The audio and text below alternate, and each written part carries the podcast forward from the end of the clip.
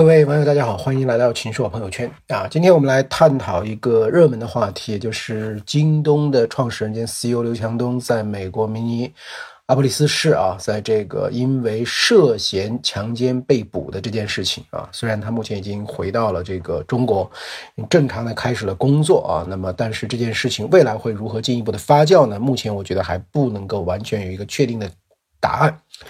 那么我看了京东用英文回复的一个一个问题的单子啊，这个没有中文，但是他这个公司有一个英文的回复呢，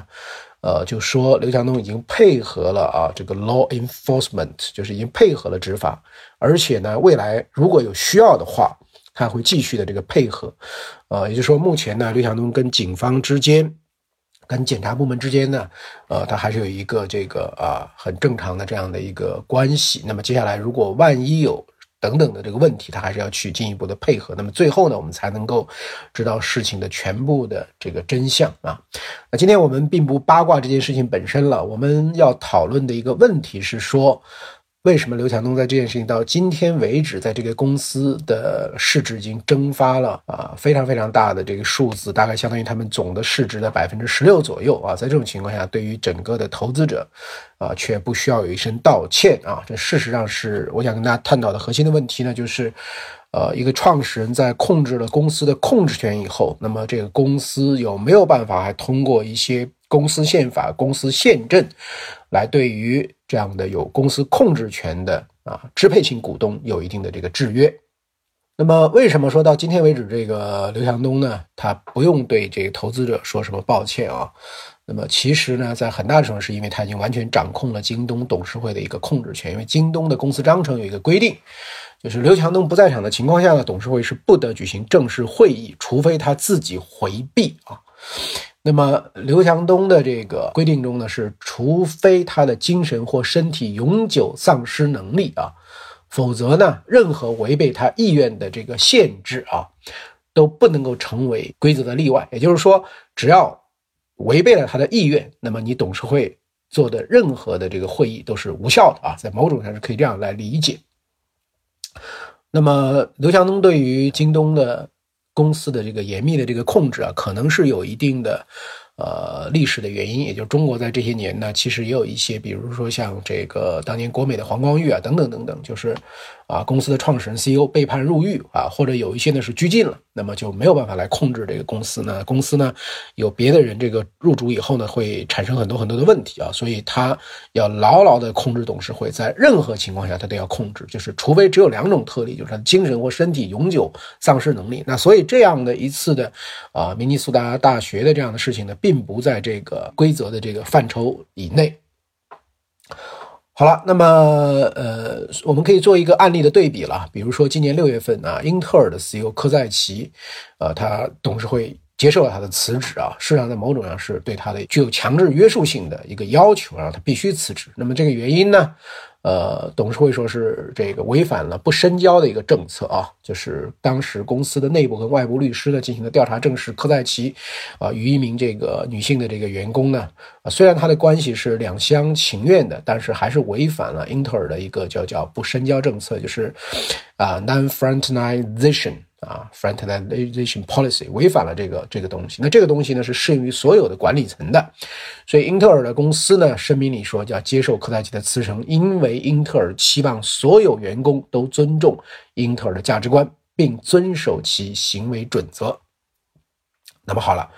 那么这个因为刘强东呢，呃，为什么这个京东的董事会跟英特尔是不一样的？那么又是因为我们刚才讲到的他所。订立的这个规定啊啊，订立的规定就是，即便是美国将来定罪了，他服刑入狱了，那么也不会做出管理层更换的这样的一个预案啊，那是不可能的啊，因为除非只有两种情况，就是他的精神或者身体啊永久性的出现了这个问题。所以呢，尽管已经造成了人民币可能相当于五百亿美元左右的市值这个下跌，而且是面对消费者的一个公司，市场形象啊，负面影响都会很大。但是呢，呃，这个董事会它是牢牢的控制啊。那么简单来看一下京东的董事会啊，京东的这个整个的这个个 shareholder 啊，股东的这个结构啊，目前它有三大股东的比例呢，超过了百分之十。呃，第一大股东呢是腾讯旗下的黄河投资啊，它占百分之十八的股权。第二是刘强东，他有百分之十五点五的股权，第三是沃尔玛百分之十点一的这个股权，啊，从股权本身的数量来看呢，刘强东没有绝对的控制权，但是呢，啊，这个京东的这个啊呃股东股权的这个设置呢，就是双重 A B 制啊，我就是它的普通股呢是分成 A 类和 B 类，刘强东持有的是 B 类的这个啊股票，它的一股呢相当于二十票的投票权，而 A 类的这个呢，那么只有一票的投票权。那所以呢，呃，在京东的最早的这样的一个安排里面呢，还明确的有一条，当刘强东不再担任京东董事兼 CEO 或其他特定情况时啊，其所持有的 B 类啊将自动啊转换为等量的 A 类。也就是说，除非刘强东离开了这个位置，那么 B 类呢才能啊，是他的一股才能相当于别人的这个一股。那但是他现在只要担任这个职务呢？呃，他的这个一股就相当于别人的二十股的投票权啊，这不是指的那个分红权，是指的一种投票权。那所以的话呢，这个刘强东。到现在为止，根据这个京东的财报呢，它有这个百分之七十九点几，就算是百分之八十的这个投票权啊，有百分之十五点几的股权，当然有百分之八十的投票权。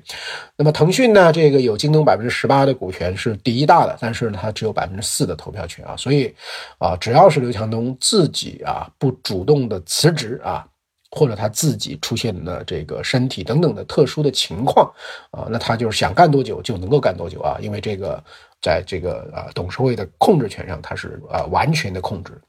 那其实这个中国在美国上市的这个很多的互联网公司也都是双重。呃，股权的架构了，比如说，呃，像百度的李彦宏啊，他没有刘强东那么夸张啊，一股对二十股的投票权，他是一股对十股的投票权，啊，所以刘强东呢，这个呃，本人有十五点九的百度的股权，他有五十三点五的这个投票权，那么再加上他的妻子马东敏呢，他们合计控制了就是超过三分之二啊，他们是有百分之六十八点一七的这个投票权，所以也是能牢牢的啊掌控这样一个公司。啊，所以因为我刚才讲了这样的一些这个结构性的设计的原因呢，那么刘强东呃，其实这个董事会在某种人奈何他不得。那么啊，那但是呢，这件事情其实对于京东的整体的这个公司治理和形象呢。呃，还是造成了，我认为造成了这个非常深远的一个影响啊，因为你的这个，呃，两个交易日被捕以后的 ADR 呢，就是下跌了百分之十六，是京东上市以来最差表现的这个两天啊，所以呢，这个呃，京东的一个呃比较小的机构投资者，就是美国的一个投资这个公司的啊，全球新兴市场的投资经理就说呢，呃，这个刘强东呢是京东的控制人，又是京东的代言人啊，那么一股独大的风险相当高。这种治理方式的问题在于，市场可能很快就会做出反应，一旦有风吹草动呢，市场啊会有负面的啊这样的一个反应。那么好了，那么我们简单把刘强东这件事情梳理完以后呢，呃，我想呢，这个其实是要啊提醒啊很多的类似给予创始人啊按照 A A B 股的设计给予他绝对的控制权利这样的公司的董事会。啊，我是想提出来一些问题供他们参参考的啊。那么第一个问题呢，就是啊，是到底是创始人高于公司的整体利益，还是公司的整体利益高于创始人本身的这个利益啊？那么这两者之间是有呃细微的这个差别的。那么第二个呢，就是对于那些啊买了 A 类的普通股的投资者来讲，那么他们的权益如何受到保护啊？呃，因为这个呃，比如说京东的很多的这个普通投资者可能是在二级市场买的，二级市场买的时候呢，这已经是这个有很大的溢价了啊，就是说它上市的时候它是这个按照一个这个 PE 啊，它已经是比较高的价格来买到。那我用一个比较高的价格来买到这样的一个股票，在某种意义上，其实我是相信公司在啊很多起码的。管理治理啊，运营上是一个正常的公司。那如果发生了很多异常的事情，使得我这个呃遇到了很大的这个损失啊，那么就像这一次的美国三家这个律师事务所已经开始征集啊诉讼了。那么我的权益呢，应该是如何啊来保护？我觉得这个问题呢，大家也是要这个思考的。第三个呢，我想接下来这个啊，重点的再讲一个这个问题啊，就是创始人加 CEO 这样的一种啊强权的啊这样的一个公司领领导人，他对公司的这个正面和负面的啊这样的一个影响啊。一般来讲呢，正如我自己以前也做过关于中国企业家的驱动力的研究啊，发现这个作为公司的这个 founding manager，就是既是创始人又是这个 manager，又得管这个公司，啊，换言之就是他既是公司的董事长，是公司 CEO，那么这样的企业家的驱动力啊，对于公司投入的这种驱动力是最高的，啊，所以从这个意义上来讲呢，这个很多的投资人也希望把。公司的创始人加经理人呢，把他捆死啊，捆死，呃，而不是说一上市他走人了啊，把他捆死以后呢，那么跟着他的这些投资呢，才能有这个回报啊。用高瓴资本张磊先生的话说呢，就是要寻找到啊这个长时间、长距离的这样一种这个有伟大格局的合伙人，这样的话呢，投资者是最放心的啊。那么我曾经跟这个啊，这个差不多十年以前了，我跟这个全球知名的一个管理咨询公司罗兰贝格的，呃，当时大中华区的这个负责人叫常博仪啊，是一法国人，他现在已经是全球的董事长啊，呃，我们两个呢，当时一起讨论过中国企业家的这个这个特征啊，一个特征，呃，那常博仪呢是非常强烈的啊，他是呃认为中国的这个公司之所以在中国成长的这么快，而且战胜了很多这个。外资企业，啊，就是因为中国企业的领导人呢，啊，在扮演父亲和皇帝的角色啊，有一种这个皇帝情节，就所谓 emperor 啊。那么这个皇帝呢，跟 king 啊，王。啊，在常博义看来是不一样的。这个王呢，这个 king 呢，更是高高在上、不可触摸的，它类似于神啊。但是皇帝呢，这 emperor 干什么呢？他要保护子民、保护下属、为人民服务啊。所以他跟追随者之间呢，有强大的情感纽带和联系啊。对他的追随者，对他有很强的依赖感啊。这个在中国，啊，这个常博义认为，这个像海底捞的张勇，像娃哈哈的宗庆后啊。那么都属于这个啊，类似于这个企业家皇帝的这种例子啊。他们管理企业的方法呢，跟皇帝治理国家的方法这个差不多啊。那常博一说，他研究中国历史的一个结论呢，就是呃，这个没有这个啊一个强大的这个 emperor 啊，没有这个强大的皇帝呢，那么中一个帝国呢就会衰落啊。呃，要么是因为皇帝是。被周围的人架空了啊，变成了一个概念和傀儡，那么这个帝国呢就失去了灵魂啊。所以他觉得呢，就是说一个企业要想做大、做强、做好呢，这个啊必须要一个皇帝版的 CEO，成为全体员工的啊领路人和精神领袖啊。所以他举过的一个例子呢，就是这个乔布斯啊。乔布斯其实是很像皇帝的一个人啊，因为他待人非常的苛刻，非常差劲儿，跟他在一起工作的人都很沮丧啊，很糟糕啊。传统经理人看来呢，就杰克韦尔奇呢是主流，是典范，而乔布斯这样的呢像是一个噩梦啊。但是呢，这个乔布斯把苹果带上了一个这个高峰啊。呃，那常博仪他很有意思，当时我们在交流的时候，他就说的中国的国有企业。啊，不能够搞好，是因为中国国有企业领导人是政府官员，他们是政府指令的，有很多条条框框，也经常被调来调去，他们不能够像皇帝那样行事。但是你看，中国搞得好的这些企业啊，都是有一个这个事实上的这个这个皇帝啊。那我跟这个呃常博一的看法的区别在哪里呢？我觉得中国企业家是需要有一个精神领袖，需要有一个灵魂啊。从这个意义上，它是一个精神上的一个。King 啊，但是我觉得这个呃 emperor 这样的一种帝王思想，并不是企业家的一个正面资产啊。中国过去的很多土皇帝啊，像俞作敏啊等等等都失败了。那么像刘强东这样的啊，这个呃整个的董事会，更不用说公司的这个员工了，对他都没有办法去制约啊。这个在这样的一种情况下呢，这个对于公司啊，其实不是一种正面的这个资产，因为他的话就是企业的这个宪法啊。那么今天呢，中国有一些企业皇帝呢，这个所在的企业发展的还不错，这是中国的经济发展阶段决定的，啊，也就是在目前我们这个可能是劳动力密集型的这样的一个阶段呢，你高度的强调一致性跟执行力啊，那么这个时候你这种企业皇权专制的效率呢是比较高的啊，但是在未来呢，要更加强调服务啊，强调创新，强调员工创造力的作用之后呢，呃，那么他们是不能够再容忍这种啊。这个在公司里面有一个这个像皇帝一样的啊，不可挑战的啊，听不得不同意见的，而且这个为所欲为的这样的一种形象，那么这跟他们的价值观和理念呢，啊是不一样的。啊，那当然从客观的角度来讲呢，就是说中国企业的这一类的这种皇帝呢，跟我们传统的封建王朝的皇帝他还是有所不同的。啊，因为这个封建王朝的皇帝那是至高无上的权利啊，但是企业里面的这些皇帝呢。呃，那么第一个呢，在客户面前，它是非常灵活的，跟充满服务精神的啊。呃，那么你这个客户为本啊，因因而变啊。你你如果说是这个对客户不负责任的，那么你就完蛋了啊！所以京东呢，我觉得刘强东的私人的这个啊生活，他可能是是这个啊非常的这个随意的啊，但是呢，他们对于这个消费者啊这个尊重以及这个京东，特别是京东的这个物流啊，其实就是创造这个顾客价值方面，他们是非常在意的。第二个呢，我觉得就是啊，这个皇帝是在这个封建的王朝里就这一个皇帝啊，这个子子孙孙啊，他没有什么竞争啊。